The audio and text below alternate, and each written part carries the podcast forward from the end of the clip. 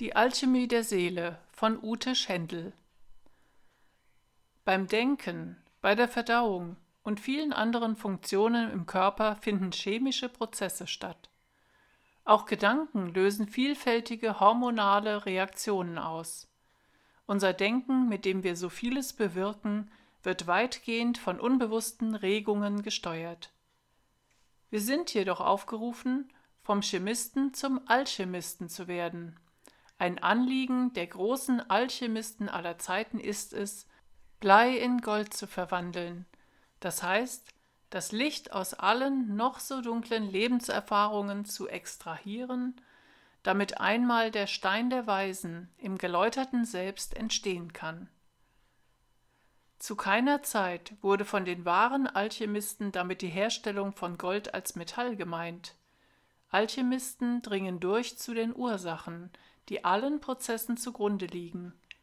Ihnen geht es darum, Weisheit zu erlangen und bewusste Mitarbeiter in der großen Entwicklung von Mensch und Natur zu werden. Wer Normen und Gewohnheiten hinterfragt, ist bereits ein Pionier. Neues Denken hinterlässt Leuchtspuren im Äther, unserem Lebensfeld. Sie sind ein Kompass für andere Menschen. So dient die Selbsterkenntnis des Einzelnen auch der kollektiven Bewusstwerdung. Die unsterbliche Seele des Menschen ist im sterblichen Körper gleichsam eingekerkert, wie der Nukleus im Atom und der Zellkern in der Zelle. Der Weg der Alchemie dient ihrer Befreiung. Dieser Weg kann in sieben Etappen, sieben Prozesse eingeteilt werden. Vier davon laufen auf der körperlich-seelischen Ebene ab. Sie sollen im Folgenden angedeutet werden. Es sind dies der Feuer-, Wasser-, Erd- und Luftprozess. Da ist erstens die Calcinatio, der Feuerprozess. In jedem Menschen ruht ein Geistfeuer. Wenn es auf einem inneren Weg aktiv wird, führt es uns zu einer Selbstanalyse, die nicht immer schmeichelhaft ist. Wir gelangen ins Feuer der Selbsterkenntnis, zu einem Gewissensbrand. Darin verharrend können wir an der Überwindung der Probleme arbeiten, indem wir unseren Lebensweg annehmen und ihn unter die Leitung der unsterblichen Seele stellen. Sie führt uns in die Stille und in die Gelassenheit. Der zweite Prozess ist die Solutio. Es ist ein Wasserprozess. Die Muster, mit denen wir uns identifizieren, werden uns bewusst. Unsere Schattenseiten treten uns vor Augen. Wir können nun mit einer Reinigung, einer Auflösung beginnen.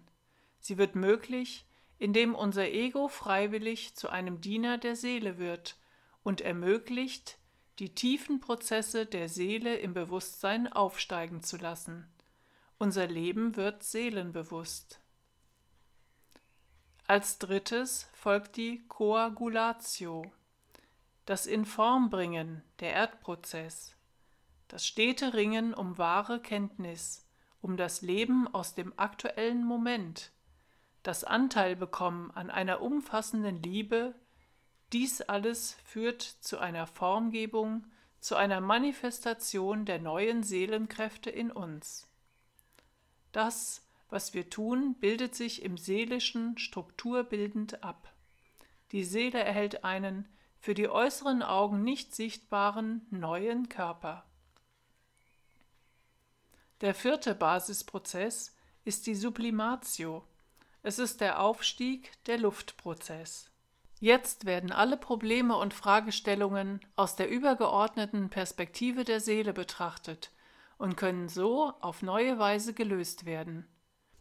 Die Seele mit ihrem neuen, unsichtbaren Körper tritt mehr und mehr in eine Freiheit ein, die es ihr ermöglicht, mit dem universellen Geist Kontakt aufzunehmen und die drei weiteren Prozesse der Alchemie zu vollziehen. Die vier ersten Operationen der Alchemie stellen jeden, der diesen Weg geht, vor die Fragen Wird das irdische Ego im Feuer der Seele zu Asche? Calcinatio? Lässt sich der Extrakt in den Wassern der Seelenfülle auflösen? Solutio? Formt sich durch die Anwendung der Seelenkräfte eine neue dienstbare Persönlichkeit und eine neue Struktur der Seele, Coagulatio, nehmen wir in der Seele eine beobachtende Perspektive ein, Sublimatio. Die Alchemie ermöglicht durch einen paritätischen Ausgleich der vier Elemente des feurigen, wässrigen, erdigen und luftigen innere Harmonie. Entscheidend sind bei allem die Erkenntnis und der Wille, Diener, Dienstknecht der höheren Kräfte zu sein. Das Ziel ist, transparent für das Licht zu werden. Dann kann sich die alchymische Hochzeit vollziehen, die Vereinigung von Seele und Geist.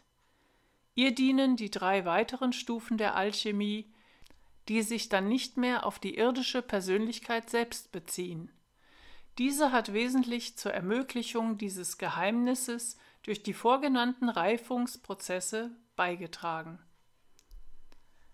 Die weiteren Prozesse sind die Mortificatio, die Separatio und die Conjunctio, die in der christlichen Terminologie auch angedeutet werden als Kreuzigung des Niederen, damit das Höhere frei werden kann, als Auferstehung eines verherrlichten, feinstofflichen Körpers und als Himmelfahrt.